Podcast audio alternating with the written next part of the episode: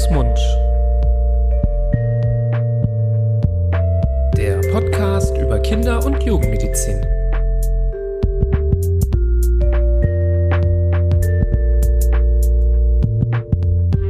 So, herzlich willkommen zu einer neuen Folge Hand, Fuß, Mund. Grüß Gott, Nibras. Grüß Gott, Florian. Mit Anrede, mit persönlicher Anrede. Ja, natürlich. Eine Widmung sozusagen. Macht an man das dich. nicht so? Ja, doch. In Österreich auf jeden Fall. In, in Österreich müsste man sich auch die Hand geben. Echt? Ja, uh, das ist da, unter anderem ein Grund, warum ich nach Deutschland gegangen bin, weil diese Handshakerei. Aber in Deutschland gibt man sich doch auch die Hand Ja, wie bekloppt. In, in Österreich ist wirklich, da strecken dir die dreijährigen Kinder die Hand entgegen und wenn du sie nicht auch schüttelst, dann, die wissen gar nicht, was los ist. Okay.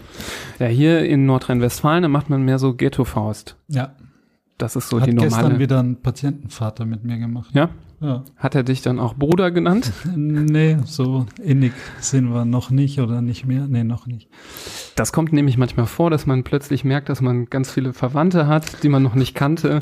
ähm, Im, im, im Arztberuf. Äh, das ist auch immer interessant. Ja. Was auch interessant ist, ist ähm, das Thema der heutigen Folge. Ähm, ihr habt es schon beim Anklicken ähm, gesehen. Wir wollen heute ähm, über ein Thema sprechen, was gerade jetzt bei dem ähm, beginnenden schönen ähm, Wetter beim Beginn des Sommers sehr wichtig wird. Es geht um das Thema Baden, Unfälle beim Baden und grundsätzlich aber auch das Thema Entri Ertrinkungsunfall. Das muss ja nicht immer beim Baden passieren, das kann auch in vielen anderen Bereichen passieren. Darauf äh, gehen wir später ein. Äh, Mindestens genauso interessant wie unser Thema ist aber der Fakt, dass wir heute einen Interviewgast äh, eingeladen haben. Und da bin ich sehr, sehr gespannt. Du auch, Florian, oder? Auf jeden Fall. Es ist der Zusammenschluss des World Wide Webs sozusagen. Ja, Es genau. ist eine alte Internetbekanntschaft. Eine alte Internetbekanntschaft. Ich weiß gar nicht, ob so unsere alt. Bekanntschaft gerade so an sich halten muss, um nicht loszulachen, was wir hier für einen Mist erzählen. Offensichtlich. So, wir stellen sie einmal vor. Ähm, Wir haben zu Gast aus dem hohen Norden von Deutschland Juliane Kux. Hi. Genau.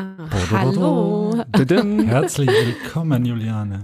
Ja, vielen Dank. Ich freue mich ganz doll dabei zu sein. Ja, Juliane, du bist examinierte Krankenschwester ähm, Mhm. und auch Kindernotfallkursdozentin und Richtig. darüber hinaus Mutter von zwei Kindern. Genau, so sieht's aus. Eine Hammerkombination, die extrem gut natürlich hier in unseren Podcast hineinpasst. Und mh, wir können ja ein bisschen erzählen, dass wir uns kennengelernt haben über soziale Medien, weil du eine. Hä? Ja, Florian lacht. Das war nicht Tinder. Es war nicht Tinder, äh, es war nicht äh, elitepartner.de, nein, es war Instagram, ähm, wo wir auf deinen tollen Account gestoßen sind. Ähm, Lütt und Safe heißt der. genau. Und so richtig, heißt auch ja. deine Internetseite, ähm, wo du aktiv bist. Erzähl doch mal ganz kurz, ähm, worum es dabei geht und wie du da gelandet bist.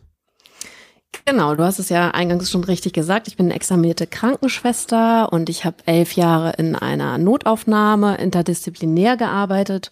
Und ähm, genau, 2012 bin ich das erste Mal Mama geworden und habe einfach ja gemerkt, so ganz familienfreundlich mit Bereitschaftsdiensten und so weiter war eher schwierig für mich eben, das so zu vereinbaren und ähm, habe dann eine Weiterbildung gemacht als Ausbilderin für Erste Hilfe und lebensrettende Sofortmaßnahmen.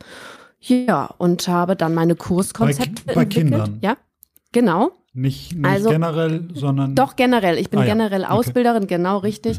Aber habe mich dann eben auf das Thema Kinder eben so spezialisiert, weil wie gesagt, erstes Mal Mama geworden und auch gemerkt, dass einfach die Nachfrage riesengroß nach den alltäglichen Notfallgefahren eben auch ist oder nach den Maßnahmen, was man eben in einer Notfallsituation ähm, tun sollte und tun kann und auch präventiv natürlich tun kann.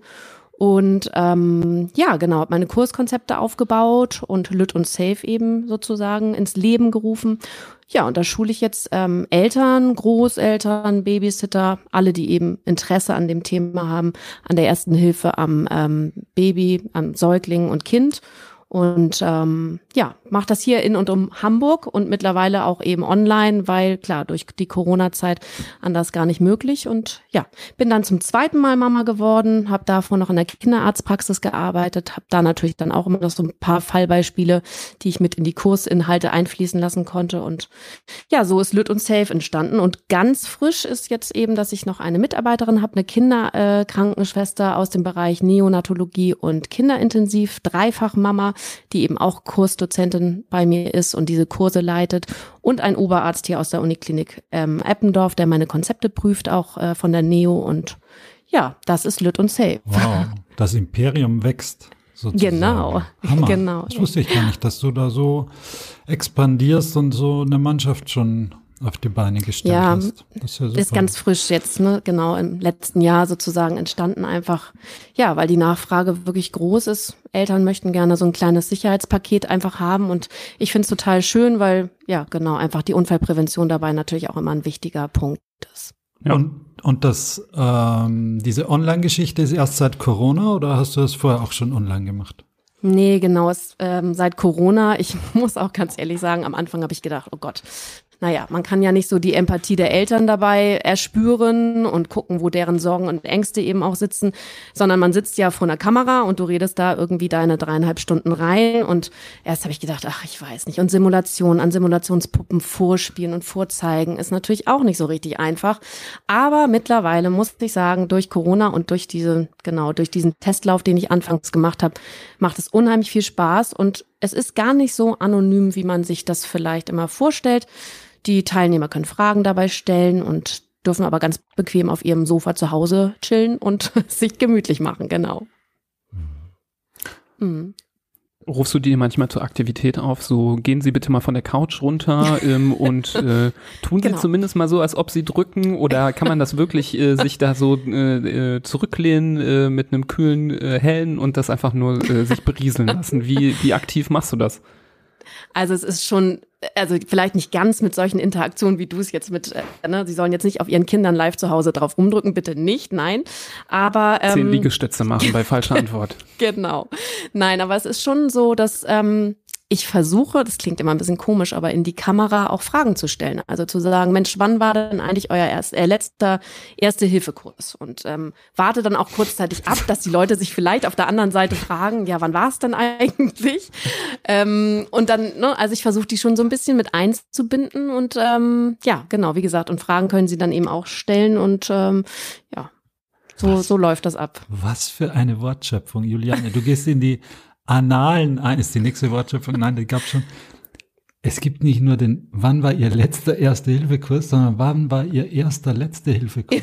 Ja. ja. Habe ich das eben gesagt? Das ist die, glaub, die, die, Brücke von kurativ zu palliativ. Ja, das ist ja genau. leider das Traurige, dass bei dem, dass man das schon sagen kann, dass äh, der erste Letzte äh, der erste, letzte Hilfekurs, weil in der, in der Regel machen die meisten Leute ja nie wieder einen. Ja, das stimmt. So dass der erste auch ja. der letzte ist, so dass das, ähm, ja, ein witziger, witzige äh, Wortdrehung ist, aber ja. leider ja auch häufig die Realität, leider. oder? Ja. Wie ist empfindest definitiv du das? so. Wobei es ist mittlerweile, es ist mehr am Kommen, dass die Leute und gerade die frisch gebackenen Eltern, wie gesagt, einfach ein bisschen mehr ja, Input haben möchten.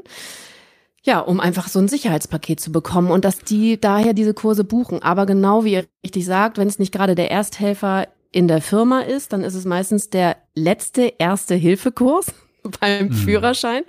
Äh, mhm. Und der wird dann nicht nochmal gemacht, genau. Und ähm, ich glaube, wenn dann die Kinder auf die Welt kommen, die Verantwortung sich auch nochmal verändert, ähm, sei es durch die Emotionen natürlich auch, ja, holt man sich dann eben durch so einen Kurs nochmal eben ein bisschen Sicherheit ab. Und doch, ich glaube, die Nachfrage wächst und, und ähm, doch, also kann ich wirklich sagen. Mhm. mhm. Es war ja, ich kann mich nicht mal genau erinnern, in welcher Folge, aber es war sicherlich die erste, zweite Folge von unserem Podcast, wo Nibras sehr richtig und sehr vehement betont hat, dass äh, grundsätzlich für alle Eltern auch für alle Familienangehörigen, aber vor allem für alle Eltern, so ein Erste-Hilfe-Kurs eigentlich fast Pflicht ist und dass es sehr zu empfehlen ist, ähm, so einen Kurs abzuhalten. Und ich glaube, man kann das schon vorwegnehmen. Das wird auch die eine der Quintessenzen der heutigen Folge werden, dass wenn man so einen Kurs äh, mindestens einen schon mal hatte, dann äh, sind so manche Situationen einfach ganz anders zu handeln als, als ohne.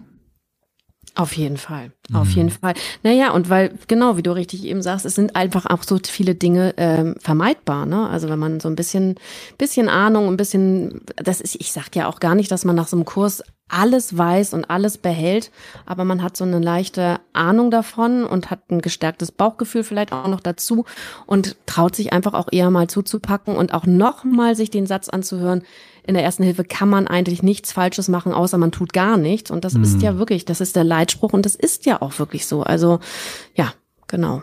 Mhm. Mhm. Ja.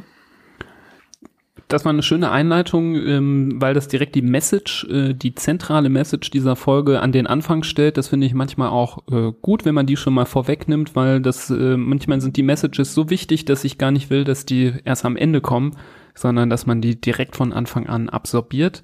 Ähm, kommen wir aber jetzt einmal äh, etwas genauer auf das Thema, was wir heute besprechen möchten. Ähm, denn wie angekündigt, ähm, es geht viel nach draußen bei so einem guten Wetter, an den Badesee, ans Meer, in den Garten, wo vielleicht ein Pool steht. Ähm, aber auch in anderen Situationen ist dieses Thema sehr relevant. Ähm, und es geht um das Thema Ertrinken. Und wenn es ums Ertrinken geht, geht es natürlich immer um das Thema nicht, nicht schwimmen können. Mhm. Jetzt zumindest bei den Kindern, die etwas älter sind, eine gesonderte Gruppe sind die ganz kleinen, da kommen wir auch nochmal drauf. Ähm, aber ich wollte das so ein bisschen einleiten mit so Zahlen, die ich gefunden habe, die mich echt ein bisschen schockiert haben. Nämlich hat, gab es eine Umfrage von der Forsa 2017, wo ähm, angegeben wurde, dass ungefähr 60 Prozent der Zehnjährigen äh, nicht gut schwimmen können heutzutage. Ähm, da werden verschiedene Ursachen angegeben. Ich glaube ähm, sogar Nichtschwimmer sind. Also mhm. oder nicht, nicht komplette Nichtschwimmer ja. sind. Ja, ich ja. habe andere, ich habe auch andere Zahlen gefunden, wo es hieß, dass 50 Prozent der, der Grundschulkinder nicht gut schwimmen können. Mhm. Das ist wahrscheinlich so eine so eine Mischung, aber man kann schon gut sagen, die Hälfte der ganzen Kinder, die Hälfte aller Kinder ähm, mindestens ähm, ähm, bis zum Eintritt in die Grundschule kann gar nicht schwimmen. Also ja, das ist ja. äh, bestimmt so eine ähm, wahrscheinlich sogar noch zu niedrig angesetzte Latte. Und es gibt verschiedene Begründungen, die angegeben werden. Ähm, es wird, werden häufig die Schulen kritisiert, ähm, die immer häufiger den Schwimmunterricht streichen. Ähm, es wird kritisiert, dass häufig Lehrer Schwimmunterricht geben, die gar nicht äh, irgendwie qualifiziert darin sind, äh, Schwimmunterricht zu erteilen. Es werden aber auch immer mehr die Eltern ähm, auch in die Pflicht genommen, dass die sich mhm. ein bisschen früher äh, darum äh, kümmern. Das ist sicherlich bestimmt doch auch eine zentrale Aussage, die du häufig predigst, Juliane, oder? Auf jeden Fall. Also ich denke auch, dass wir Eltern uns da nicht rausziehen äh, dürfen und sollten. Ne? Also dass, dass, wenn man selber überlegt, ich weiß nicht, wie ihr Schwimmen gelernt habt. Also ich habe, klar, ich habe als Kind auch einen Schwimmkurs gemacht, aber meine Eltern sind auch mit mir schwimmen gegangen und haben, und sei es auch im kleinsten Alter, so eine in Anführungsstrichen Wassergewöhnung gemacht, dass eben so die Ängste mal abgebaut werden. Ich denke, so ein Starten ist, das liegt an den Eltern und ist wichtig. Ich glaube, was auch einfach ein ganz großes Problem ist, ist, dass viele Schwimmkurse, ich, das kann ich allerdings auch nur aus dem Norden, hier aus Hamburg eben auch sagen, dass viele Schwimmkurse einfach ähm, Wochen, Monate, wenn nicht vielleicht sogar Jahre im Voraus ausgebucht sind, selbst wenn sich die Eltern frühzeitig um einen Schwimmkurs ähm, kümmern, dass es einfach nicht genügend Anbieter und freie Schwimmplätze gibt. Also das kann ich aus eigener Erfahrung auch mit unserer Tochter sagen und ähm, ja, also das ist bestimmt auch ein, ein Problem mit und ja, also und was du eben auch sagst mit dem Eintritt des oder des Schulbeginns eben, dass da wirklich die Hälfte der Kinder nicht schwimmen kann. Also das sehe ich ganz genauso, ja. Hm. Das ist auch, also hier in Düsseldorf ist das auch nicht anders. Die Plätze für die, fürs Babyschwimmen oder für die Wassergewöhnung oder dann für die Schwimmkurse, die sind heiß begehrt. Es, mhm. es gibt nicht so eine hohe Anzahl an Bädern. Dementsprechend gibt es einfach zu viele Kinder für zu wenig Plätze. Mhm. Und da muss man schon, also da muss man sich schon teilweise ein Jahr lang gedulden, um dann auf die Liste zu kommen und dann mm. den Platz zu auch ähm, dingfest zu machen. Das, mm. das ist sicherlich einer, einer der Punkte. Ja, sehe ich ganz genau. Das ja. war bei uns auch mm. schwierig.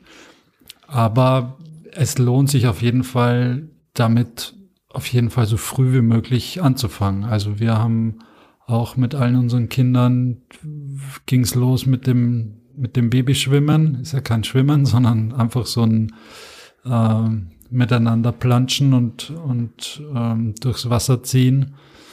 Ähm, ohne dass man jetzt dadurch, da macht man ja keinen Schwimmer aus dem Kind und man schafft es auch nicht, dass ein Einjähriger sich dann allein aus dem Wasser ziehen kann.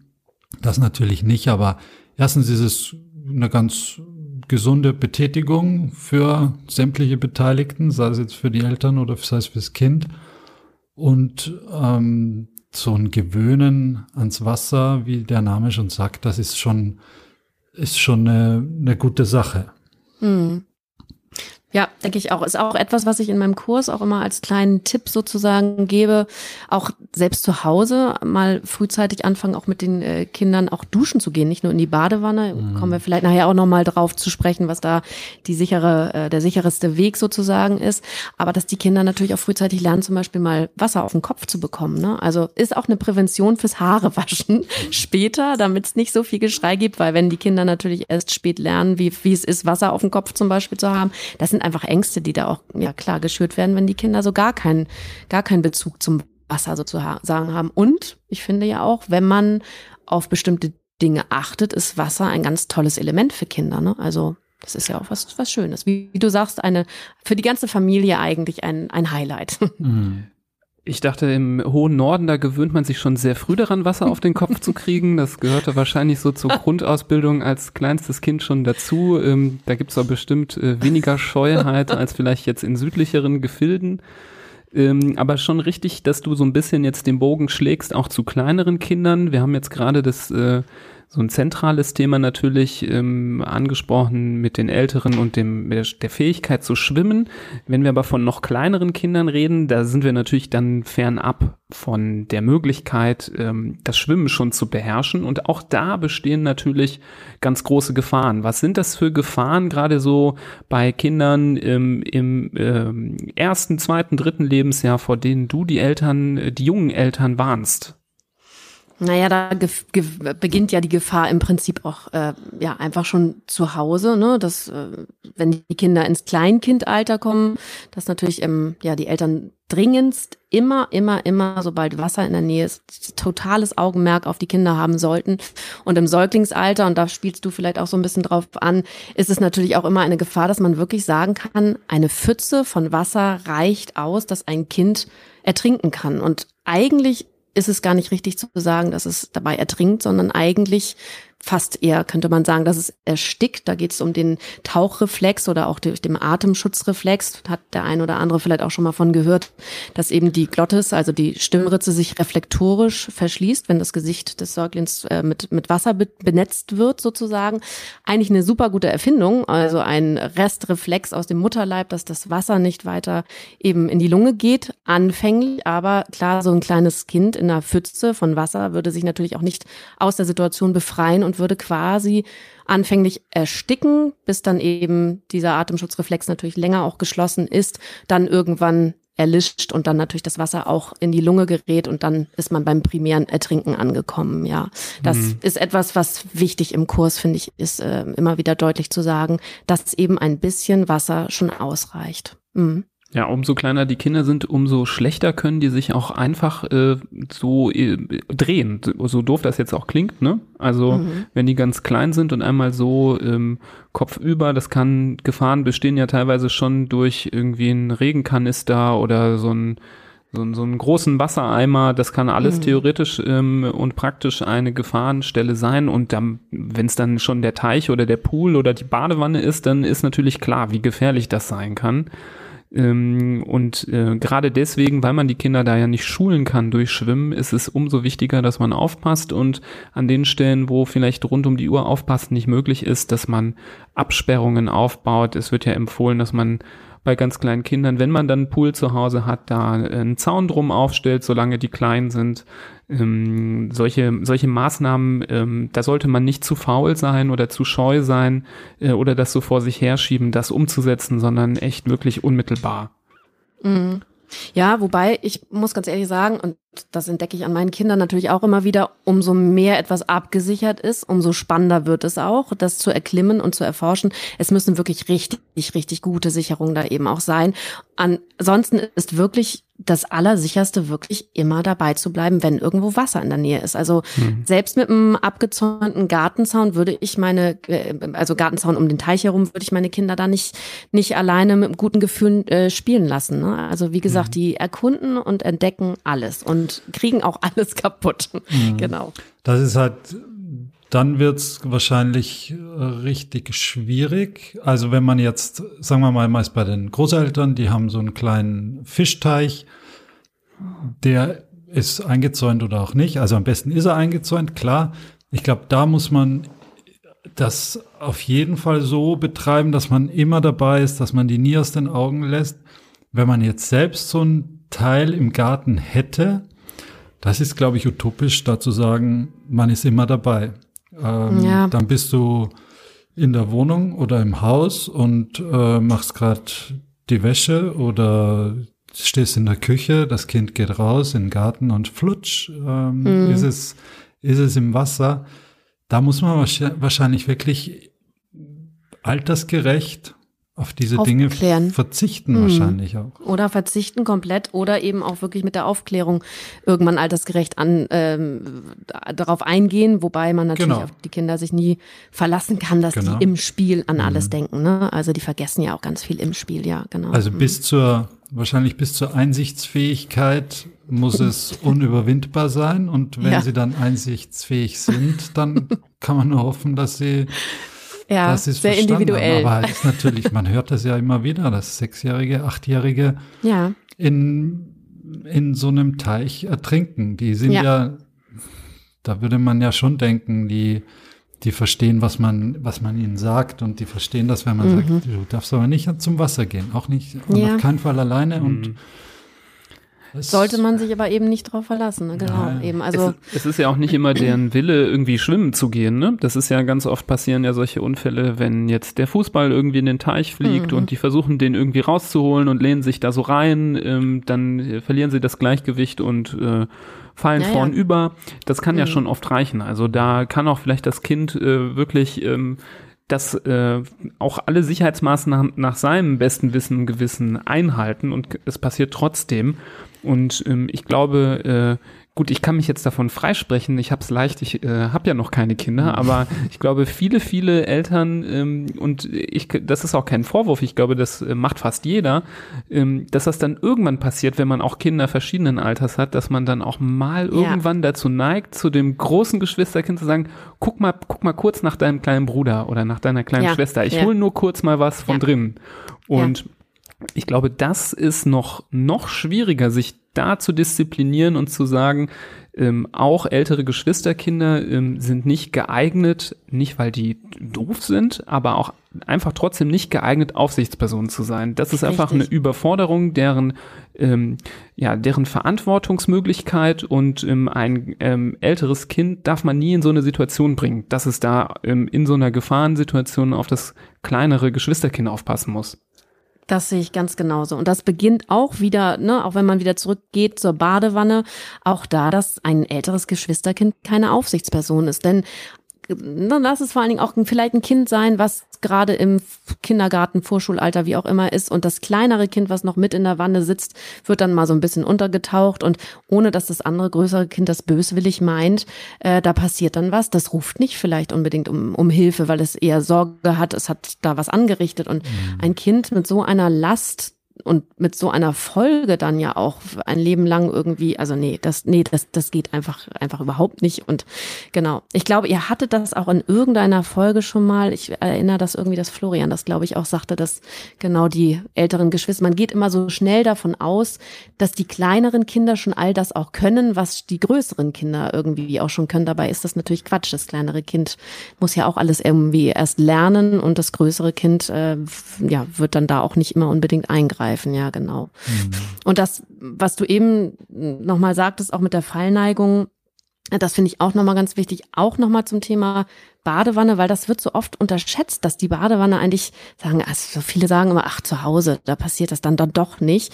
Aber auch da, selbst wenn die Kinder im Alter, was weiß ich, von neun, zehn Monaten, wo sie an, also neun oder zehn Monaten, nicht neunzehn, also anfangen, sich hochzuziehen, ne, und sich, ähm, ja, über den Badewannenrand zu ragen, da reicht ja wirklich auch bei dem Kopf durch diese Fallneigung, durch die Schwere des Kopfes, durch die Gewichtsverlagerung einfach wirklich nur dieses bisschen rübergucken und zack sind sie in die Badewanne gefallen. Ne? Also ja. Mhm. Der ja. Kopf ist überproportional groß, je genau. kleiner die Kinder sind.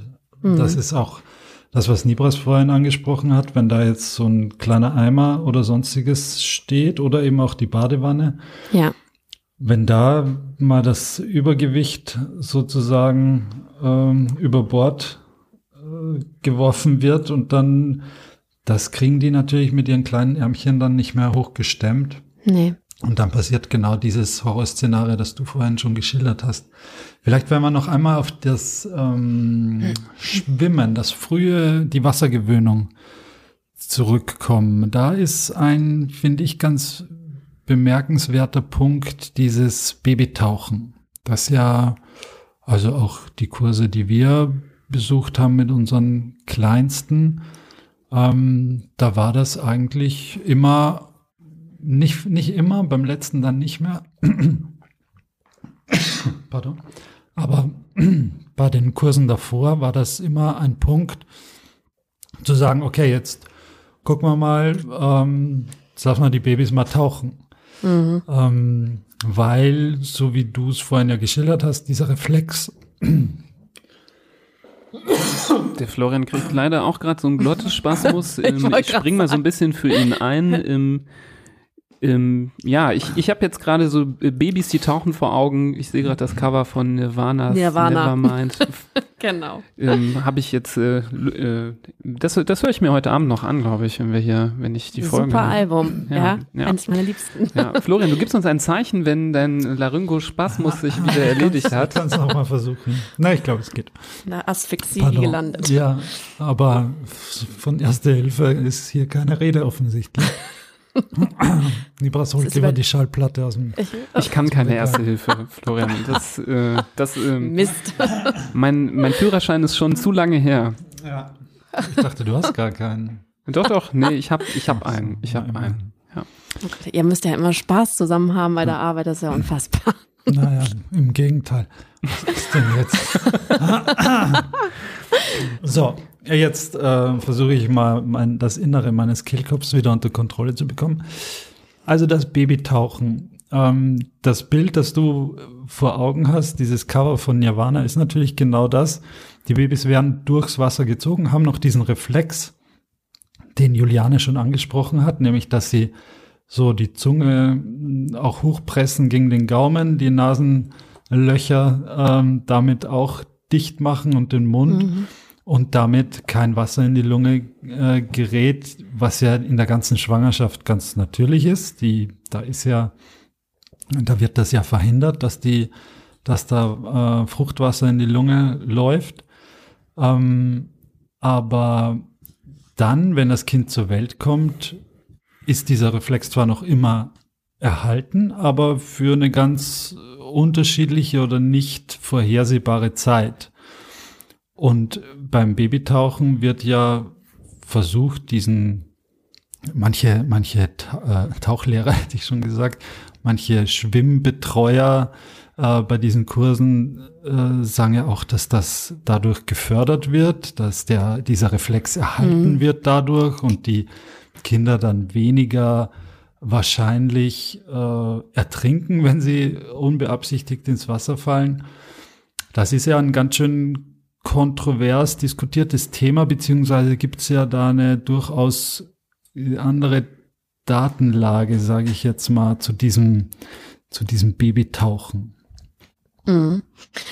Also in meinen Kursen zum Beispiel ist es so, dass ich genau das auch so erzähle, wie du es gerade eben berichtet hast, dass ähm, dieser Reflex ja eben da ist, man aber ja sich niemals darauf verlassen sollte, wie lange er eben da ist. Und das, was du eben auch gesagt hast, ja, dass der nun gegebenenfalls angetriggert werden kann und trainiert werden kann. Klar, es gibt ja auch im Erwachsenenalter die Apnoe-Taucher und so weiter und so fort, aber also wichtig, gerade für die Eltern, die ja auch Laien sind, ja, einfach den nochmal mit auf den Weg zu geben. Ich empfehle sich nicht darauf zu verlassen, wie lange dieser, dieser Atemschutzreflex, Tauchreflex, wie auch immer, eben auch vorhanden ist. Und selbst wenn die Schwimmschulen, und ich habe eine ganze Schwimmschule hier in Hamburg eben auch in der ersten Hilfe am Kind geschult und wir haben auch viel darüber diskutiert, die distanzieren sich immer mehr davon, diese Tauchgänge zu machen. Denn selbst wenn du mit Wasser, so testen sie ihn ja dann eben vor Ort, also Wasser übers äh, Gesicht laufen lässt, mhm. mit einer kleinen Gießkanne hinten über den Kopf oder wie auch immer, und dann wie so eine Schnappatmung ja sozusagen, ne, dann mhm. Ja angeht, dann soll es ja heißen, aha, er ist noch vorhanden, man kann die Tauchgänge machen.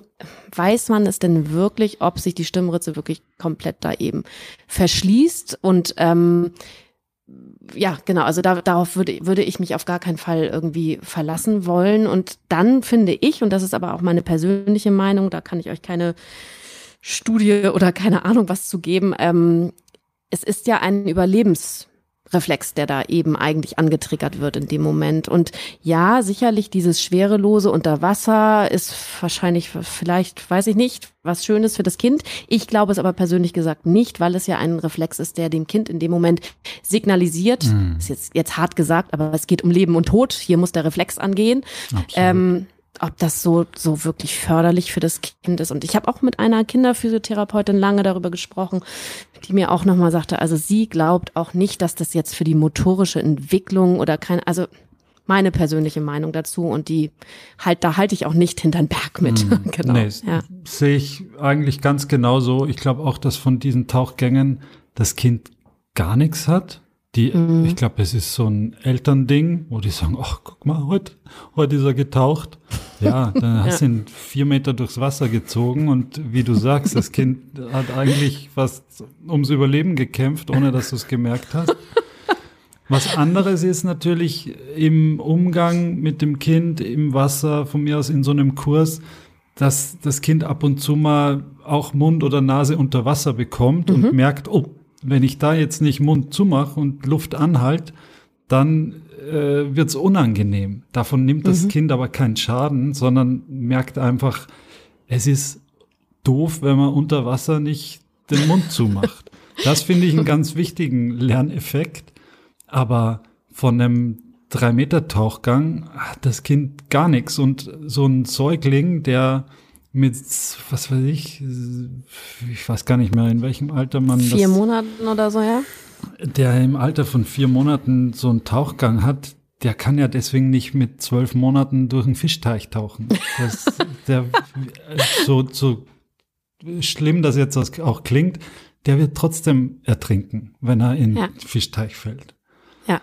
Also, das sehe ich. Da muss man, genau. glaube ich, und ja. das sind auch ganz klare Empfehlungen von ähm, DLRG zum Beispiel oder sonstigen, wo gesagt wird, dieses Babytauchen ist besser nicht durchzuführen. Mhm. Das hat aber, ja. glaube ich, in den Kursen noch nicht so richtig konstant Einzug gehalten. Nee, ist, glaube ich, ist im Wandel vielleicht, aber. Ja, genau, genau. das ja. schon. Mhm. Ja. Ich will, ich will euch an dieser Brem äh, Stelle nicht bremsen. Ich merke, ihr seid wirklich Feuer und Flamme für das Thema Babytauchen.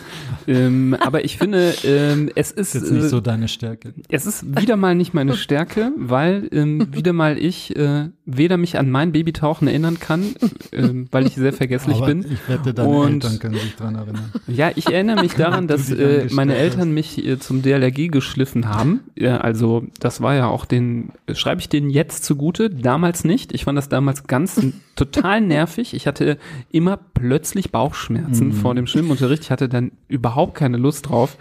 Und ähm, ja, natürlich äh, hat's äh, viel gebracht und ähm, da kann man natürlich sagen, äh, auf jeden Fall hartnäckig bleiben, auch wenn die Kinder sagen, kein Bock, äh, die ruhig dahinschleifen, äh, das hinterlässt keine tiefen Traumata, sondern vielleicht nur so Erinnerung, wie ich sie habe. Aber trotzdem würde ich jetzt gerne die Kurve nochmal versuchen zu kriegen, ähm, raus aus dem Babyschwimmbecken, ähm, zurück, ähm, dann doch jetzt nach draußen im Sommer an den ähm, Baggersee. Dann, dann lass mich dich einmal bitte kurz unterbrechen, weil dann würde ich jetzt noch gern einen Satz zum Kinderschwimmen generell sagen, was mir schon am Herzen liegt und was schon eine Empfehlung meinerseits ist, die Kinder, so, da sind wir jetzt auch nicht mehr beim Babyschwimmen, sondern wirklich beim Schwimmkurs für Kinder. Kinder sollen einen Schwimmkurs machen, die sollen schwimmen lernen und meine Kinder zum Beispiel, auch wenn die keinen Bock haben auf Schwimmen und ich kann es unglaublich nachvollziehen, weil Schwimmen einfach beschissen ist. du kriegst keine Punkte dafür, du schießt keine ich weiß jetzt Tore. nicht, ob ich das noch rausschneide. Du, du, ja, es ist, ja, ich kann es verstehen. Wenn du nichts aber mal irgendwie fluchen willst, dann heb den Finger und dann mache ich währenddessen Piep. Du meinst, weil uns vielleicht Kinder zuhören? Mama, kann ich wieder Podcast hören? Über Schwimmen? Ja, wer Ähm, weiß. Ja, wo war ich? Genau. Also meine Kinder zum Beispiel, die machen ihren Schwimmkurs so lange, die müssen so lange in den Schwimmkurs gehen, bis sie schwimmen können. Und wenn sie schwimmen können, dann ist es ihnen freigestellt, ob sie noch weitergehen wollen oder nicht. Aber ein Seepferdchen oder mh, es heißt ja nicht unbedingt, dass man schwimmen kann, wenn man Seepferdchen hat heutzutage, aber etwas Äquivalentes zum Schwimmen können, nämlich dass man von alleine fünf Meter wieder an den Beckenrand kommt oder zehn Meter oder 15 Meter.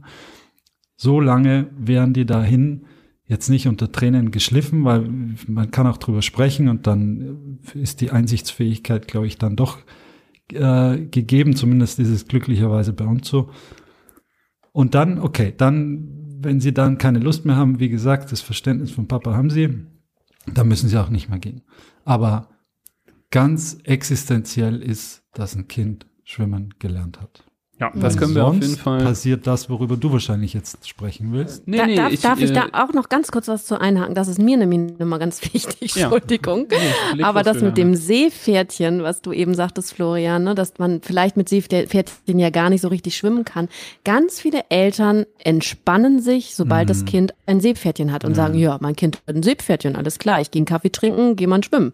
Und das, da hakt's, finde ich. Also Mhm. das ist wirklich etwas, trotzdem Wasser und Kind kann auch wenn es ein Seepferdchen hat, also schwimmen kann, das sollte nicht außer, außer Reichweite beziehungsweise eben, ja, außer Augenkontakt, na, ihr wisst schon, was ich meine, Ja, ja. gelassen werden. Ne? Also, Grundsätzlich Anforderungen, ein Seepferdchen zu ergattern, ist, sind einmal 25 oder zweimal 25 Meter schwimmen, egal Mhm. wie. Ich glaube einmal 25, oder? Ein und einmal. Einmal ein, 25 ja, Meter ja. schwimmen, egal ob Brust, Graul, Hündchen, Rücken, Mhm. mh, Tiefsee Was gibt's tauchen, was auch immer und irgendwas aus einem Meter Tiefe hochtauchen. Ja. Das ist das Und- Seepferdchen und Mhm. ist natürlich von demjenigen, der das abnimmt, total abhängig. Mhm. Äh, die Qualität ist total abhängig. Also einer, der sagt, okay, und du musst jetzt richtig schön da 25 Meter schwimmen, sonst kommt der Horst und zieht dich aus dem Wasser. Das ist das eine. Und der andere sagt, ja, okay, jetzt bist zwar sechsmal einen Beckenrand geschwommen auf diesen 25 Metern, aber du guckst mich so traurig an, hier ist dein Seepferdchen. Das bringt nichts, nee. ja, aber hat vielleicht zur Folge, dass sich dann jemand denkt, ah, das Kind hat ja schon ein Seepferdchen, können wir ja alleine lassen. Mhm. So, das Ich Plädoyer. entschuldige Hab mich ich gerade kurz bei allen, die Horst heißen, dass du den Namen jetzt hier Bei allen- benutzt hast. Ein Schwimmlehrern, die Kann ja auch ein netter Horst sein, also. Ich glaube, es gibt viele Schwimmlehrer, die Horst heißen. Also, ich möchte an dieser Stelle mal anmerken, ich glaube, es gibt weiterhin keine Unterstützer für meine Läuse-Folge. äh, vielleicht melden, meldet sich ja der eine oder andere Schwimmlehrer, der Horst heißt, ähm, unter dieser Episode und lässt Um sich eine Läusefolge zu wünschen, oder ja, was? ja, das wäre ja wohl der Zufall des Wenn das passiert, ähm, wenn das passiert, dann ja, Dann d- machen wir dann mache ich was ganz Krasses. dann mache ich vielleicht mein Goldabzeichen, denn da hattest du gerade ganz tiefe Wunden bei mir aufge, äh, aufgeratscht, ähm, als ich nämlich ähm, wiederholt am Goldabzeichen gescheitert bin. Ich habe es nur Oh. bis Silber geschafft und ähm, dann fand ich Schwimmen erst recht total doof. Ja, du auch. Ja, Ja, kann das vielleicht sein, dass Schwimmen Ja. einfach unglaublich doof ist? ja. Außer man rettet seinen eigenen. Schwimmen Nein. ist super. Nein, Schwimmen ist schon cool, aber dieses super, macht. Ich habe gerade, habe vor einem halben Es Jahr gibt einen ja Schwimmkurs gemacht. Also Erst einen, jetzt? einen richtigen. Nee, Ach, also deswegen hast du ein so ein, so ein Seepferdchen an deinem Rucksack. Kraul. Aber es war trotzdem doof. Nein. So. Jetzt möchte ich aber Zurück mal wirklich zu- kurz weg mal von den Schwimmkursen, ihr Lieben. Bitte. Ich Gerne. möchte mal wirklich raus an die frische Luft. Ich fand es nämlich beim DLRG immer so doof, weil das immer so eine schmockige alte Schwimmhalle war. Das fand ich auch doof daran. Ich glaube, wenn das alles draußen gewesen wäre, dann wäre ich viel befreiter da rumgeplanscht und hätte da viel mehr Bock drauf gehabt und ähm, stattdessen dann in so eine stinkende Dusche und Umkleide danach zu gehen, das war nicht so cool. Deswegen thematisch bewegen wir uns jetzt mal nach draußen und ähm, ich wollte noch mal auf die Situationen eingehen, die so da draußen passieren. Im Freibad, ähm, am Baggersee, wenn man vollkommen unbekümmert äh, in der Sonne liegt, vielleicht äh, dabei einen Radler trinkt und ähm, ja, an nichts Böses denkt.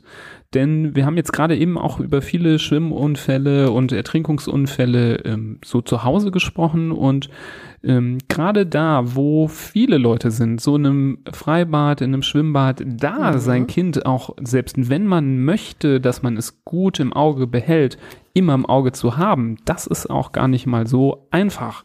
Und ähm, umso mehr ist es wichtig, dass man da wirklich total auf Zack ist. Und Mhm. ich kann, glaube ich, jeden äh, nachvollziehen, der dann vielleicht mal, wenn er ganz entspannt auf seiner Liege liegt, ähm, dann auch mal kurz einnickt. Das kann ja jedem theoretisch mal passieren, vielleicht nach einem anstrengenden Tag oder es ist sehr warm und ähm, man hat äh, selber viel geschwommen, dann ähm, kennt man das, wird man schnell mal müde, da kann man mal einnicken und das ist einfach etwas, so, so hart es auch klingt, das darf auf keinen Fall passieren. Gerade in so großen Menschenmengen muss man richtig gut den Überblick bewahren. Hm. Und sich vor allen Dingen nicht auf die anderen Eltern verlassen. Ne? Also dieses, eine Gruppe ist im Wasser und man hat den Blickkontakt zu anderen Eltern und denkt, ja, ja, die haben ja auch ihre Kinder da, die achten ja auch. der Horst, der Ich- guckt schon. Der Horst, der ist ja da. Der Horst hat seinen Radler ausgetrunken und ist da. Horst, Ähm, schreib uns.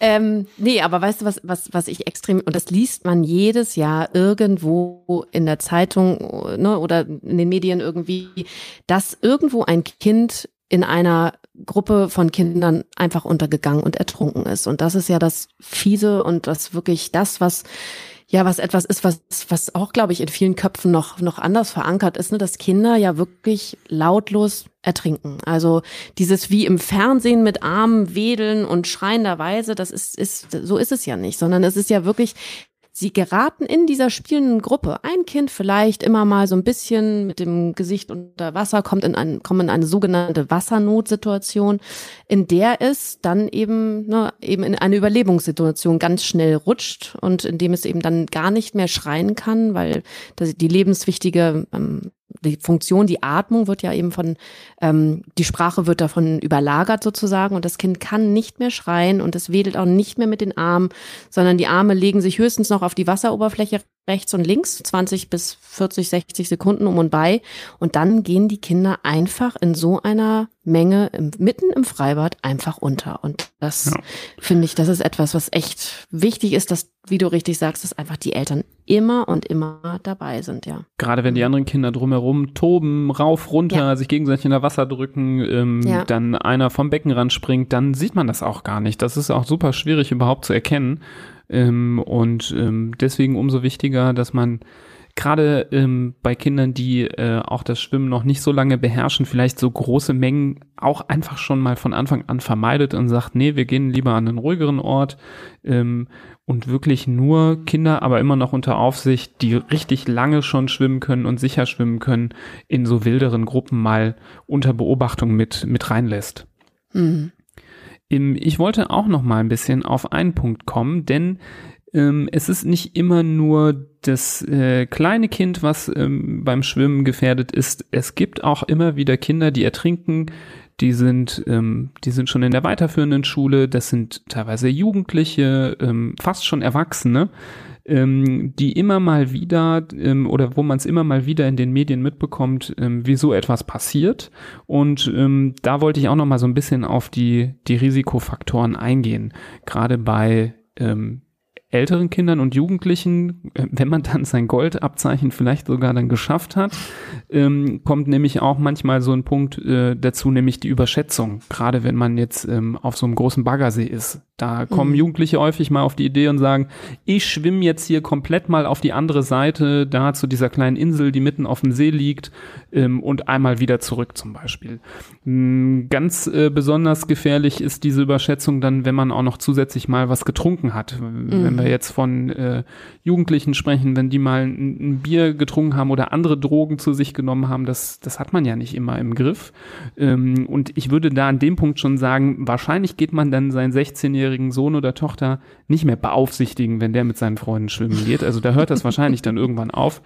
Ähm, da kommt es dann wieder mehr in die Richtung der Aufklärung, wie du am Anfang auch gesagt hast, Juliane, dass man da vorsichtig ist und ähm, frühzeitig die Sinne schärft, ähm, dass man da ähm, auch als äh, Jugendlicher dann die Verantwortung für sich selber trägt und einfach auch aufpassen muss. Mhm, absolut. Und auch ne, über Strömungsgefahren und so weiter zu sprechen. Also ich weiß ja nicht, ob ihr schon mal in der schönsten Stadt der Welt gewesen seid, in Hamburg, wo es eben die schöne Elbe und das Elbufer gibt. Und ähm, wo eben wirklich extreme Strömungen auch sind, wenn gerade die großen Containerschiffe rein und raus zum Hafen fahren. Ne? Und da auch die Gefahr oftmals ja gar nicht unbedingt nur die Welle ist, die dann kommt, sondern eben vor allen Dingen der Sog, der gebildet wird, wenn die Schiffe da eben gerade vorbeifahren und das Wasser so wegziehen und dann eben die Jugendlichen da sich betteln und, und sagen, ja, okay, wir machen ja irgendwie einen kleinen Machtkampf und wie du richtig sagst, sich ähm, ja falsch einschätzen und vielleicht sogar alkoholisiert sind, dann eben wirklich in so eine Strömung auch geraten können, ja. Ja, mhm. nee, das kennen wir zu gut. Wir, wir sind ja in der schönsten Stadt am Rhein, alle Kölner schalten ab, ähm, wo ähm, es auch viele Strömungen gibt. Also es gibt hier regelmäßig auch Ertrinkungsunfälle, auch bei Erwachsenen, die irgendwie aus irgendwelchen Gründen von Brücken runterspringen oder fallen und dann in, im Rhein landen, aber auch von Leuten, die von den kleinen Rheinstränden, die wir hier entlang des Rheins an vielen Stellen haben, zu weit rausschwimmen ähm, und noch letzte, wirklich noch vor ein paar Tagen hatte ich das, dass ich dort äh, entspannt gesessen habe und meine Entspannung vollkommen zerrissen wurde, als ich aus dem Augenwinkel sah, wie zwei Kinder ziemlich nah am Wasser da irgendwie Steine reingeworfen haben und äh, mit den Beinen schon halb drin standen und äh, der Vater quasi mit dem Rücken zu den Kindern auf dem Boden lag und so auf seinem Handy gedaddelt hat. Hm. Ähm, ich bin jetzt nicht aufgesprungen, habe gesagt, pass mal auf, aber ich habe da wirklich mich hingestellt und so lange aufgepasst, bis ich gemerkt habe, so jetzt hat, haben die Kinder wieder seine Aufmerksamkeit. Ähm, da, das geht wirklich äh, ruckzuck und ähm, diese Strömungen sind nicht zu unterschätzen. Ähm, wenn wir jetzt von Kinder- und Jugendmedizin aussprechen, müssen wir natürlich auch über das Thema sprechen. Es gibt natürlich auch Kinder, die aufgrund von gewissen Erkrankungen gefährdet sind, ähm, wenn sie schwimmen gehen. Ähm, da muss man äh, nicht lange überlegen, da kann man schon schnell merken, dass zum Beispiel ein Kind, was eine Epilepsie hat, zum Beispiel, mhm. ähm, auch vielleicht genauer beobachtet werden muss. Ähm, und wenn es nicht um äh, Grunderkrankungen geht, so können das auch manchmal Verletzungen sein, die auftreten können. Ähm, man denke an irgendwelche äh, Stürze auf den Kopf, ne? wenn ähm, Kinder ähm, in etwas zu flache Gewässer reinspringen, gerne mal Kopf voraus. Ähm, da können die die besten Schwimmer äh, überhaupt sein, ganz sicher. Wenn man da irgendwo mit dem Kopf auf den Boden des Pools anstößt oder auf einen Stein im Baggersee, ähm, und dann bewusstlos wird, dann ähm, ist es dann auch schnell vorbei mit dem äh, Schutzreflex und ähm, dann ist die Ertrinkungsgefahr extrem hoch. Hm. Das mit den Erkrankungen ist eigentlich ein ganz interessanter Punkt, weil es auch so ein, jetzt gerade wenn du Epilepsie ansprichst, ist ja so ein Allzeitbegleiter, wenn das Kind jetzt äh, an einer Epilepsie erkrankt ist, das hat es ja 24 Stunden am Tag potenziell. Das heißt ja nicht, dass es 24 Stunden am Tag symptomatisch ist, aber man weiß es ja nicht, wann es passiert, wann ob und wann wieder ein Krampfanfall auftritt und wenn der im Wasser passiert, egal ob das jetzt die Badewanne ist oder der Ferienurlaub in Italien. Ja, ist ein, auch ein schwieriges Thema. Ja. Und es müssen nicht immer nur neurologische Probleme sein. Also ich denke da zum Beispiel auch an Typ 1 Diabetiker. Mhm. Ne? Wenn die jetzt ähm, sich den ganzen Tag extrem anstrengen, ähm, mhm. da viel schwimmen, das Essen vergessen, ähm, dann kann es auch mal sein, dass die mitten im, im, im, im Wettschwimmen mit ihren Freunden dann einfach immer schwächer werden, weil sie unterzuckern zum Beispiel.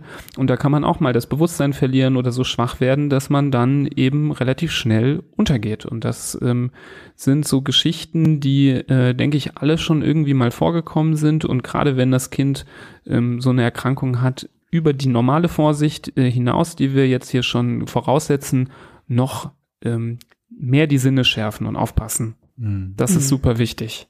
Ja. Absolut, ja. So, was machen wir denn?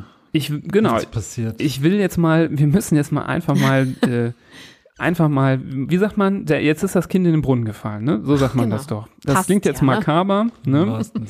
Aber wenn das mal wirklich passiert ist, da müssen wir mal drüber sprechen, wie man sich in diesem Moment zu verhalten hat.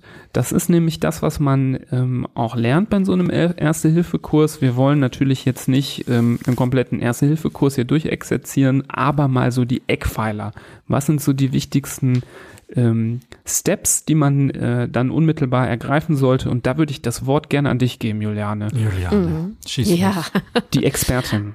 Ah, Also, ähm, genau, wenn man jetzt natürlich so ein bisschen beginnt, also es ist natürlich immer situationsabhängig, ist das Kind in Brunnen gefallen, wie du so schön gesagt hast, also sagen wir jetzt mal ins öffentliche Ge- Gewässer gefallen ähm, und daran muss man natürlich auch als Eltern immer an die Eigensicherung denken und nochmal Strömungsgefahr.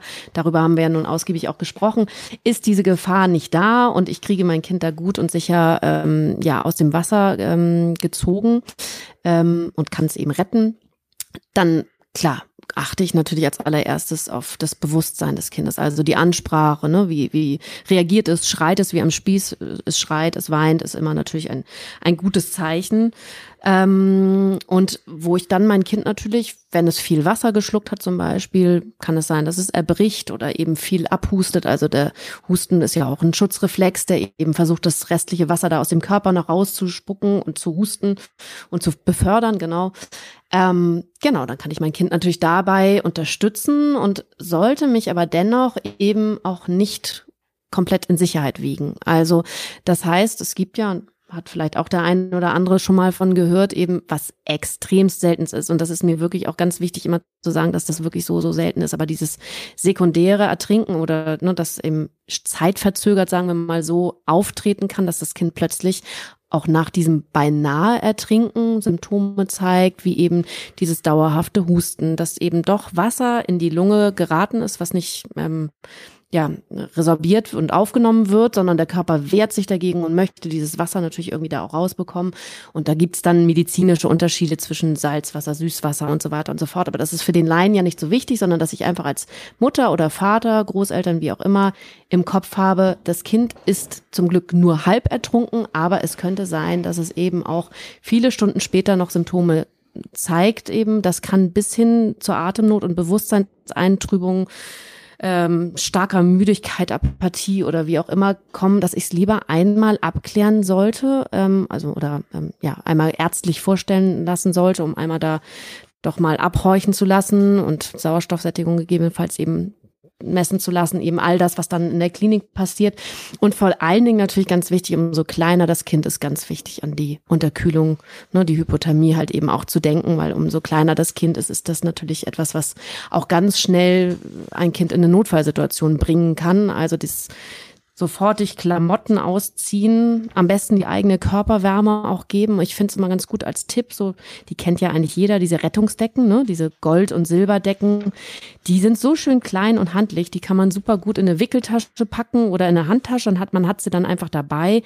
Wichtig ist immer nur zu wissen, die isolieren ja sozusagen nur die Restwärme des Kindes und so ein Kind, was in öffentliches Gewässer gefallen hat, hat nicht mehr viel Restwärme. Umso kleiner es ist, umso weniger natürlich. Also ähm, da ist eine ärztliche Abklärung natürlich trotzdem ähm, ganz wichtig irgendwie, um das Kind einmal durchchecken zu lassen. Und genau, das ist so erste Situation, die ja dann sozusagen noch gut ausgegangen ist. Da gehe ich mal ganz Ähm, kurz auf einen ja. Punkt ein, nämlich Ja. ähm, du hast es su äh, super schon, dass du es erwähnt hast, dass auch so ein beinahe Ertrinken immer zu einer ärztlichen Vorstellung führen sollte, Mhm. ähm, denn diese ähm, ja Folgeprobleme, die durch verschlucktes Wasser, ob es Salz, süß äh, oder was auch immer von Wasser ist, ähm, die können ja erst verspätet auftreten. Und ähm, was ich an der Stelle sagen will, ist, dass äh, Eltern, die in so eine Situation kommen, sich schon mal darauf einstellen, dass es eben meistens nicht nur so ein Abhören ist und gucken, ja, ist jetzt gerade alles in Ordnung, sondern meistens werden solche Kinder auch stationär aufgenommen für eine Nacht und überwacht, ja. ähm, um zu gucken, ob dann auch Stunden später nach dem Ereignis auch weiterhin alles gut bleibt, dass im Schlafen Monitoring läuft, dass die Sauerstoffsättigung durchgehend gemessen wird, dass man da nichts verpasst. Also da mhm. bitte drauf einstellen, sollte zu, also das sollte eigentlich selbstverständlich sein, dass man so froh ist, dass nichts passiert ist, dass eine Nacht im Krankenhaus nicht das Problem ist. Aber ich habe das selber schon manchmal erlebt, ähm, dass dann äh, die, die Angst schnell verflogen war und dann äh, ersetzt wurde von so einer genervten Grundstimmung, weil der Arzt gesagt hat, ähm, sie müssen jetzt hier bleiben. Ähm, das äh, ist an dem Punkt wirklich nicht angebracht, da genervt zu sein, sondern ähm, es ist absolut notwendig, da zu überwachen. Mhm.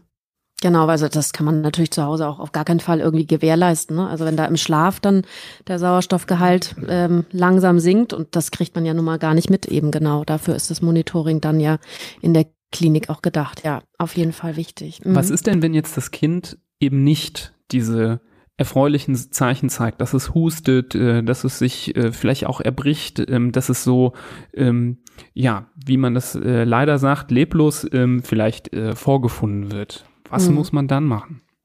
Dann haben immer ganz viele Eltern irgendwie, warum auch immer, aber im Kopf, ich muss das Wasser aus dem Kind drücken und schütteln und keine Ahnung was. Und also da werden wirklich die Horrorgeschichten oftmals im Kurs eben auch erzählt. Ähm, genau, wo man, wo ich dann immer ganz schnell eben auch, auch ähm, eingreife und sage eben, nein, das wird nicht gemacht, sondern es wird wirklich, und das Beste ist, sofortig wirklich ähm, ja, die erste Hilfe einzuleiten. Und da würde ich jetzt natürlich äh, groß auffahren, wenn ich jetzt anfangen würde mit den Reanimationsrhythmen äh, und so weiter. Aber dass man eben wirklich, und dafür sollte man eben auch so einen Kurs machen, anfangen würde, das Kind wirklich äh, die Atemkontrolle zu machen, die Bewusstseinskontrolle zu machen ähm, und dann eben äh, schnellstmöglich, ohne zu zögern, ohne Ängste zu haben, zu beatmen und dann eben auch gegebenenfalls sollte das Kind eben nicht zu sich kommen und erbrechen und ähm, ja eben Regung zeigen, ähm, der Herzdruckmassage zu beginnen, denn umso früher und zeitiger man wirklich damit anfängt und ähm, umso besser ist einfach auch die Prognose. Und gerade bei den Ertrinkungsunfällen ist es ja oftmals auch so, dass wirklich lange, lange, lange reanimiert wird und auch reanimiert werden kann. Denn es ist ja, gerade wenn es ein kaltes Gewässer und so ist es meistens für die Kinder, ist es ja auch kalt genug, meistens das, das Wasser, ähm, ist es ja wie so ein Konservierungsmechanismus, der im Körper da stattfindet. Ne? Das Gehirn braucht weniger Sauerstoff und dadurch ist eben die Prognose und die Ausgangsposition nach einer zeitigen Erstversorgung eben wirklich gar nicht so schlecht nach dem Ertrinkungsunfall. Mhm. Man muss nur zeitig wirklich sich trauen anzufangen. Es gibt mhm. ja diesen, äh, diesen klingt jetzt ein bisschen äh, krass, der Spruch, aber das ist wirklich so, ähm, was man so sagt in der Medizin, nobody is dead until he is warm and dead. Ja. Das ist so eine Grundregel, dass mhm. ähm, gerade bei Unterkühlung ähm, die äh, Lebensfunktionen des Körpers ähm, auf so ein Minimum runtergefahren werden, um eben mhm. das Überleben zu gewährleisten, dass man dann oft die Atmung gar nicht mehr richtig äh, merkt, dass man den Puls nicht mehr richtig spüren kann. Die sind noch da, aber man kann sie, ähm, selbst wenn man erfahren ist, manchmal gar nicht wirklich feststellen, so dass ähm, auch da, wenn die Körpertemperatur sehr niedrig ist, man nicht äh, frühzeitig irgendwie die Hoffnung aufgibt, sondern man sollte, egal wie es ist, ähm, die Reanimationsmaßnahmen lange, lange durchziehen und ähm, dafür sorgen, dass diese Unterkühlung möglichst schnell ähm, wieder in eine normale Temperatur zurückgeführt wird. Mhm.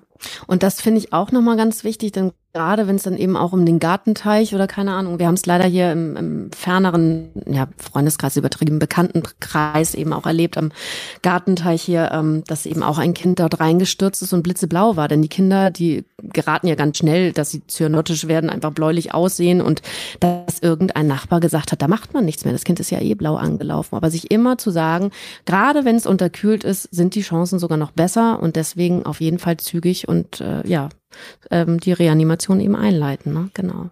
Jetzt sollte man das Kind vielleicht auch beim Namen nennen. Also ich glaube, wenn man jetzt den Luxus hat, äh, dass mehrere Personen da zugegen sind, dann muss einer der ersten Reflexe der sein, dass jemand natürlich den Notarzt ruft mhm. und jemand anderes oder man selbst, wenn man in der, wenn man da mit dabei ist, ähm, wie ihr schon gesagt habt, mit den Reanimationsmaßnahmen loslegt. Die sollte man vielleicht auch mal einmal ganz klar ansprechen, womit. Es gibt ja, was ist Reanimation? Ist das jetzt Mund-zu-Mund-Beatmung? Ist das Herzdruckmassage? Ist das beides? Vielleicht, dass wir da einmal klar benennen, womit fange ich an, wie oft mache ich das, wann mache ich das nächste, wie oft mache ich das, ohne jetzt, natürlich ist das jetzt am, auf dem Papier ein altersgestaffelter, situationsbezogener mhm. äh, Algorithmus, aber jetzt ganz generell gesagt, wie du ja auch schon gesagt hast, das Schlechteste ist, wenn man nichts macht. Und das Gegenteil von nichts machen ist etwas machen. Und wenn man etwas macht, dann sieht das nämlich wie aus. Genau, also wie du schon richtig sagst, es ist ja immer altersbedingt ja sozusagen in diesen Leitlinien auch so verankert, was mir in meinen Kursen auch immer sehr wichtig ist, da so ein bisschen einzugehen und zu sagen, Leute, macht euch nicht wahnsinnig, weil wenn es zum Beispiel nicht das eigene Kind ist, weißt du ja zum Beispiel auch gar nicht vielleicht, wie alt es ist, aber du würdest in jedem Fall, egal welche Altersklasse, ja mit der Atemkontrolle beginnen. Und da ist es eben gerade, umso kleiner die Kinder sind, dass du, und das wird häufig vergessen, schon bei der Atemkontrolle, die Kinder in so eine Neutralposition zu bringen, das heißt, dass die Nasenspitze quasi unter freiem Himmel schlecht zu sagen, Richtung Decke zeigt, aber ich hoffe, es ist äh, verstanden wie, ne?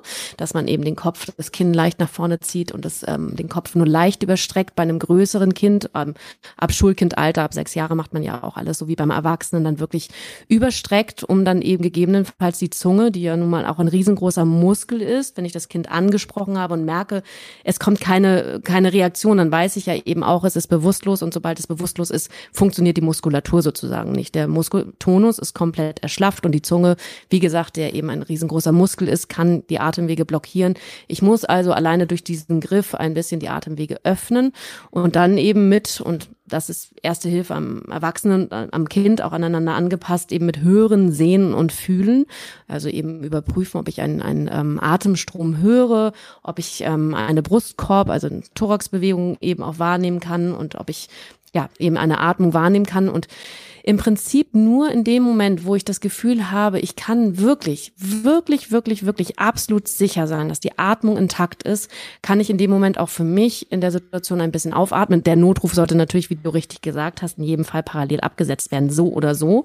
Aber dann weiß ich eben, wenn das Kind wirklich dann noch atmen sollte, kann ja eine Bewusstlosigkeit sein mit intakter Atmung, dass ich das Kind, die Seitenlage oder umso kleiner es ist, eben auch in die Bauchlage eben auch bringen könnte, ähm, um dann eben den Abfluss des Wassers, die Zunge kann zur Seite fallen und eben diese Atmung wird nicht mehr blockiert, es eben so stabilisieren kann. Aber nur wenn ich eben absolut sicher bin, dass die Atmung intakt ist. Und das ist etwas, was natürlich ein Problem ist, so wie Nipras eben schon sagte, gerade mit der Unterkühlung, wo man vielleicht manche Dinge nicht wahrnimmt und dass man vielleicht in dem Moment eher auch sich sagt, okay, ich kann ja nicht wirklich was kaputt machen, wenn ich jetzt einmal mehr beatmen würde. Und ist das Kind jetzt im Säuglingsalter zum Beispiel, steht es in den Leitlinien natürlich geschrieben, irgendwie, dass man äh, Nase und Mund zum Beispiel mit dem eigenen Mund umfassen würde und beatmen würde. Und da, wie gesagt, wenn es nicht das eigene Kind ist, tue ich mir da immer ein bisschen schwer mit, wenn man das Alter nicht genau weiß. Ich würde da auch so ein bisschen das Bauchgefühl walten lassen, solange ich eben mit meinem eigenen Mund beides umfassen kann, würde ich beides beatmen.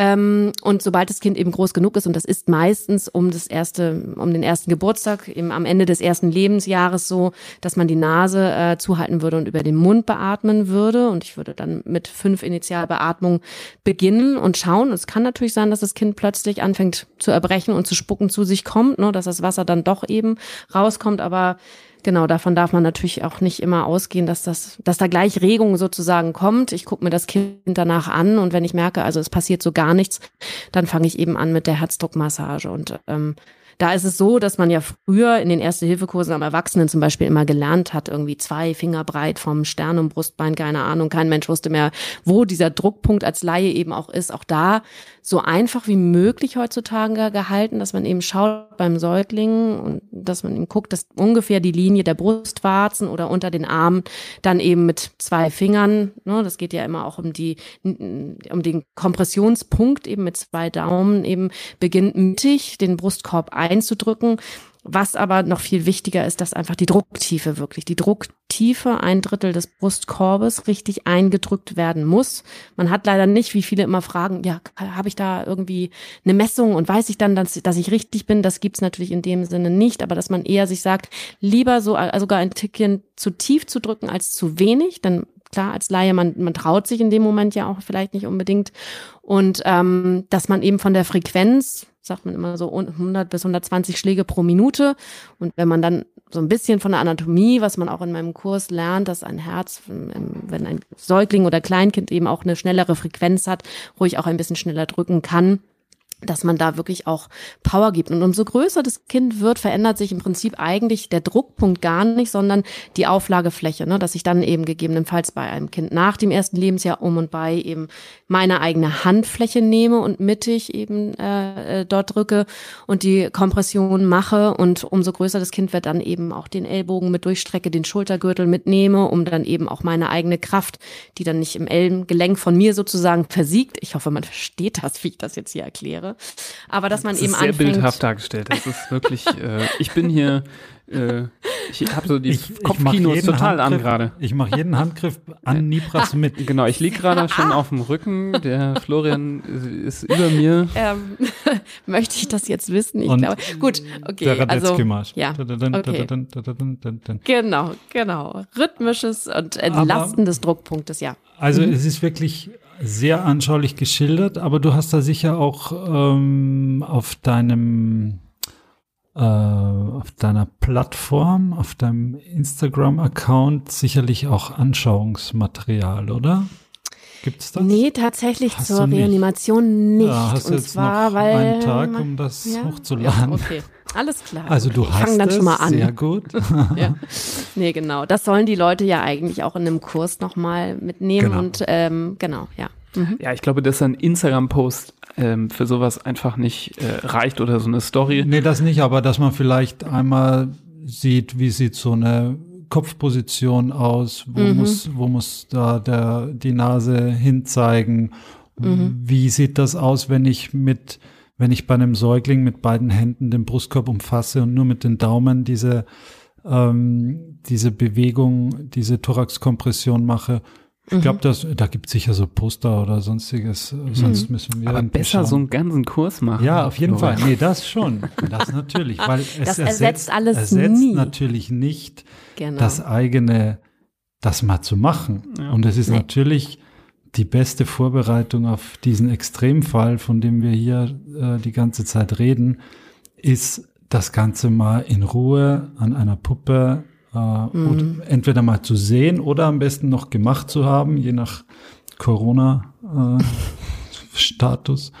Mhm. Ähm, klar, aber das sind alles Vorbereitungen auf das, auf das Ereignis, auf das man sich eigentlich gar nicht vorbereiten kann. Aber man kann es eben doch und man kann die Reaktionszeit äh, verkürzen, man kann die Besonnenheit äh, verbessern, man kann das klare Denken äh, etwas fördern, wenn man diese Dinge schon mal durchgespielt hat, gesehen hat, vielleicht gemacht Mhm. hat.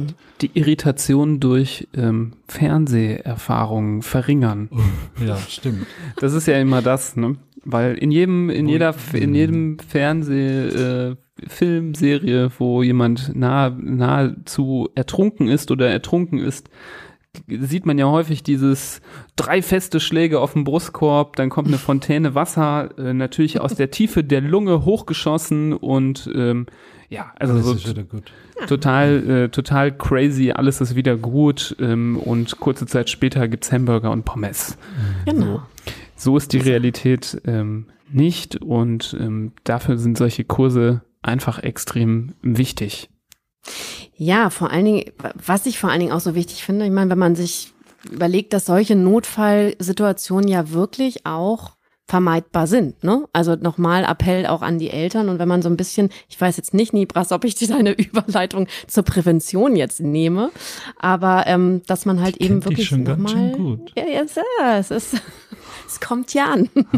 ähm, genau, also dass man eben genau so ein bisschen wirklich nochmal an die Eltern appelliert, da wirklich ähm, ja, Augenmerk auf die Kinder. Und darf ich da jetzt schon weitermachen, Nibras? Nee, mach ruhig weiter, auf jeden Fall. Ja. Ähm, Entreiß ne, ihm das auch- Zepter und äh, Ja, das tut mir leid. Ich wollte schon willst. immer meinen eigenen Podcast. willst.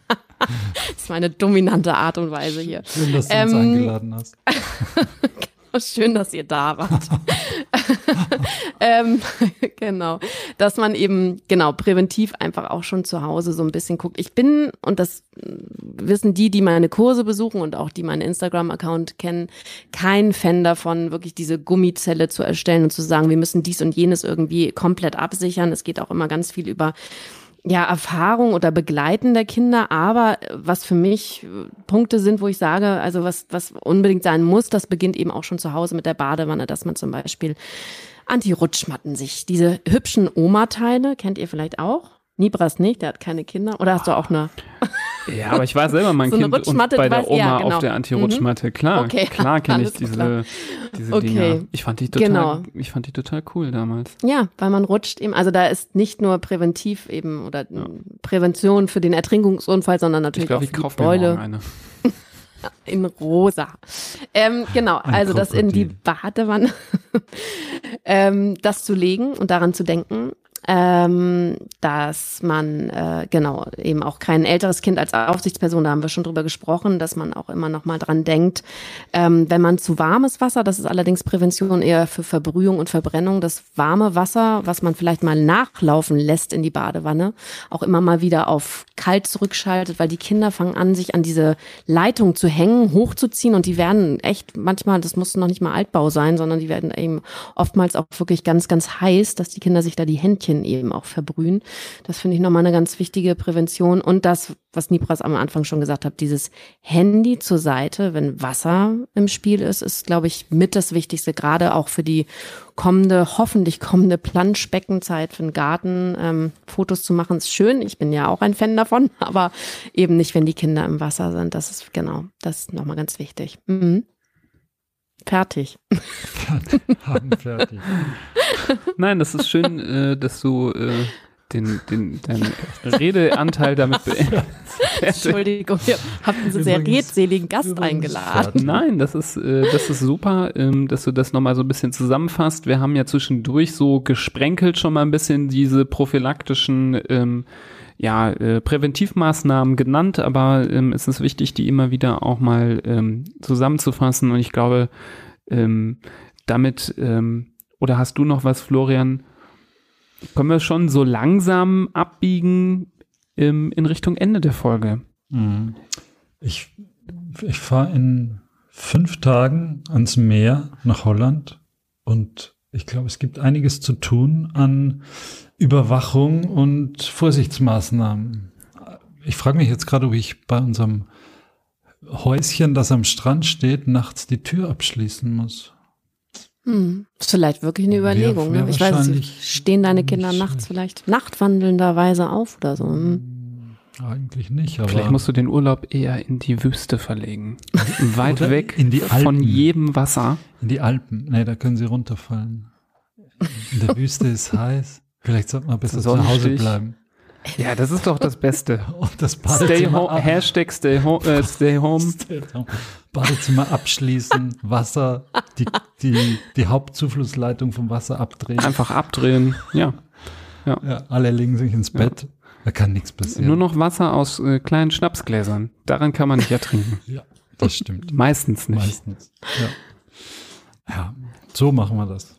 So, ich Mhm. werde unseren Urlaub absagen. Juliana, hast du zu dem, hast du zum Thema noch was, was wir jetzt vielleicht übersprungen haben, was du findest, was jetzt hier noch erwähnt werden muss?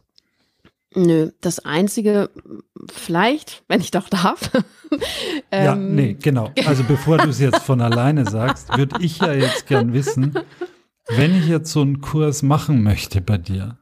Ja. Wie, wie geht das denn? Also, die, nee, die allererste Frage, ich als jetzt äh, Wahldüsseldorfer oder Wahldeutscher weiß das ja mittlerweile. Deine Seite heißt ja so schön Lütt und Safe. Mhm. Ähm, Was heißt das eigentlich? was heißt das eigentlich? Ich glaube, viele wissen das gar nicht. Ja, ich wusste es, also ich, vor ein paar Jahren wusste ich das noch nicht. Ich muss immer sagen, ich glaube, mein Vater würde sich im Grabe umdrehen bei so Anglizismen und äh, äh, Plattdeutsch vermischten schon, Lütt ja. ist ja natürlich klein, ne? Und und safe sicher. Und der Kindernotfallkurs, der sagt es ja schon aus. Also, Aber genau. hier, Und- wie, woher weißt du denn, Florian, dass was Lütt heißt? Das sagt man doch hier nicht im Rheinland. Ein Freund aus Hamburg. Ja? Ah, Sagt immer, okay. Und wie Ja, geht's in Lütten? Und die ersten Jahre ja. habe ich gesagt, äh, keine Ahnung, was ist das? Aber als ich es dann rausgefragt Also Juliane, wie, Ja. wie kommt man jetzt Genau. an deine Dienstleistung?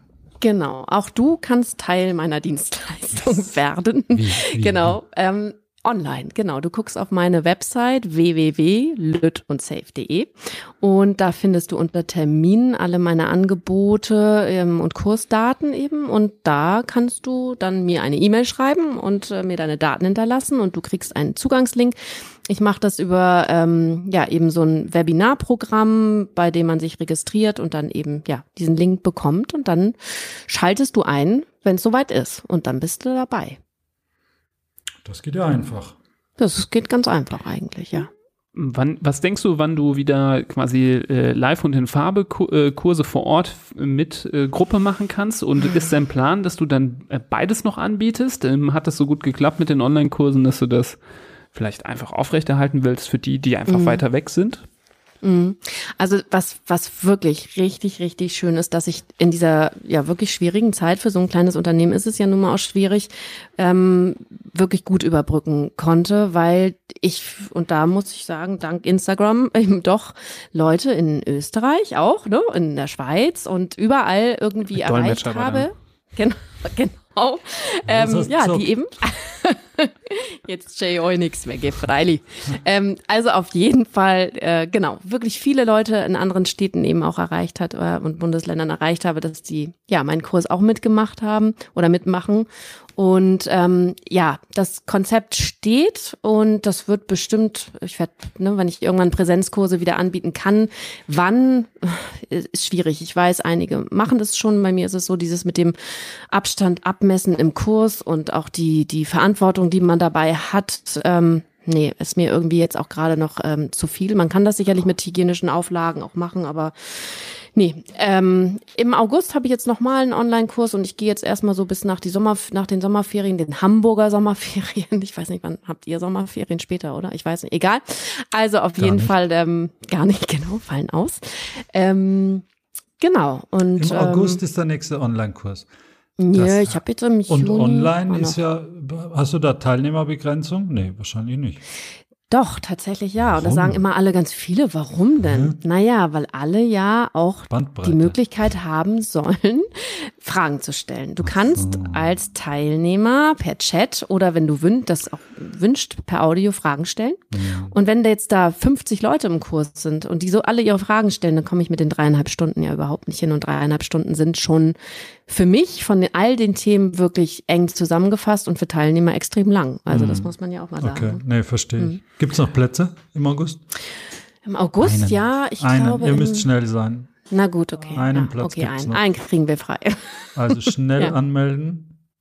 genau. du fragst Fragen, Florian, antwortest selber darauf. Ja, ja, Merkst du das? ja. Rat mal, von wem ich das, Das ist die gelernt Uhrzeit. Du bist ein toller Lehrer, Nibra. Danke, danke. Ich bin der beste Schwimmlehrer auch. Horst? Ja, mit zweiten Namen. Oh, Verzeihung. Wir sind Horst und Florian und Juliane für euch. Genau. Nee, sehr gut. Ähm, Ich finde das super, dass du da äh, Wert auf Qualität und nicht Quantität legst, weil theoretisch gerade durch Online könnte man ja ganz viele Leute abfrühstücken, in Anführungsstrichen, in einem Kurs und äh, wahrscheinlich seine äh, Gewinnspanne noch weit äh, nach vorne strecken ähm, und dass du das nicht machst ähm, im, im Sinne der Qualität äh, und im Sinne des Lernerfolgs für die Kursteilnehmer, das ist äh, sehr lobenswert. Absolut. Dankeschön. Applaus, Applaus, Applaus. Danke. Alles in allem ist sowieso deine Präsenz sehr lobenswert. Wir würden jedem empfehlen, ähm, da mal vorbeizuschauen auf der, deiner Internetseite, ähm, auch ähm, falls ihr so Social Media affin seid, ähm, auf Instagram. Ich glaube, auf Facebook bist du auch so ein bisschen aktiv, ne? Mm, aber weniger. Aber Mm. Instagram ist äh, einfach so der Hotspot ähm, und ja, in diesem Zuge fange ich auch an mit unserer Selbstbeweihräucherung und weise auch auf unseren Instagram-Account hin, der bei weitem nicht so viel Content bietet wie deiner, definitiv. ähm, aber da sind wir, glaube ich, Noch. einfach von der, äh, von der ähm, ja, vom, vom Stil ähm, unterschiedlich. Ich glaube, wir ähm, ver verbraten so viel durch Gelaber hier in unserem Podcast, dass da nicht mehr viel Energy übrig bleibt äh, für Instagram. Da kriegt ihr vor allem mit, wenn es neue Folgen gibt. Da seht ihr mal lustige Fotos von uns und ähm, so ein, hin und wieder gibt's mal auch ein kleines Quiz in ähm, unseren Stories. Ähm, ansonsten ähm, kann ich jeden hier nur anhalten, nochmal ähm, eine kleine Bewertung bei ähm, Apple Podcast dazulassen. Ähm, nicht, weil Apple das Beste ist, sondern einfach, weil dort es gewisse Podcast-Charts gibt, die von euren Bewertungen abhängen. Da würden wir uns sehr über eine 5-Sterne-Bewertung freuen. Ähm, und alles in allem könnt ihr uns natürlich auch auf www.handfußmund.de besuchen und uns eine Mail schreiben. Juliane, habe ich dich jetzt abgewürgt oder gab es noch einen Punkt, den du ansprechen wolltest? Nee, ich finde euch super, das wollte ich noch sagen. Oh, das ist nett, ich werde hier ganz rot. Ja, ich höre eure Podcasts ja wirklich auch immer und immer und immer gerne wieder mit angenehmen Stimmen, mit äh, fachlichen äh, Inhalten, also wirklich super. Absolut. Du hast wahrscheinlich auch kein Problem, dich selbst zu hören, nachdem du so viel Präsenz auch zeigst per Video und Audio. Insofern kannst du wahrscheinlich diese Episode auch gut anhören, oder? Ich hoffe. Wir werden es sehen. Sehr schön. Ich fand's super. Ich fand's ja, auch super. War schön ähm, mit euch, ja. Vielen Dank. Man, äh, es, war das dein erster Podcast, Juliane? Ja, total. Ich war auch mega aufgeregt, aber ihr habt das so entspannt Hat man gemacht. nicht gemerkt. Das Ach, können wir danke. definitiv so sagen. Sehr Schön. professionell, das hast du super gemacht. Und ähm, ja, vielleicht können wir ja zusammen nochmal in Zukunft äh, ein weiteres Mal ähm, uns hier online Corona-gerecht treffen und ähm, nochmal über ein spannendes Thema sprechen. Mal schauen, mhm. je nachdem. Gerne. Bei Zeit und Lust. Ähm, und bei Zeit und Lust sind wir natürlich auch für euch immer da. Ihr könnt euch auch gerne mal vertiefen in unsere alten Folgen, falls ihr neu dabei seid. Äh, mittlerweile gibt es eine ganze Reihe. Bald haben wir 20. Folge, Jubiläum. Florian, was machen wir da? Kuchen essen? Party feiern? Partyhüte. Partyhüte. Partyhüte und so Pfeifen, die immer zwischendurch so in den, ins Mikro tröten werden. Ja. Das wird bestimmt eine richtig, richtig angenehme, angenehmes Hörerlebnis. Ja, ja, das stimmt. Der Einzige, der das verhindern kann, ist Horst, wenn er endlich eine Nachricht schreibt und auch obwohl er eine Glatze hat, eine Läusefolge äh, beansprucht. Horst, hm. ich zähle auf dich. Gut.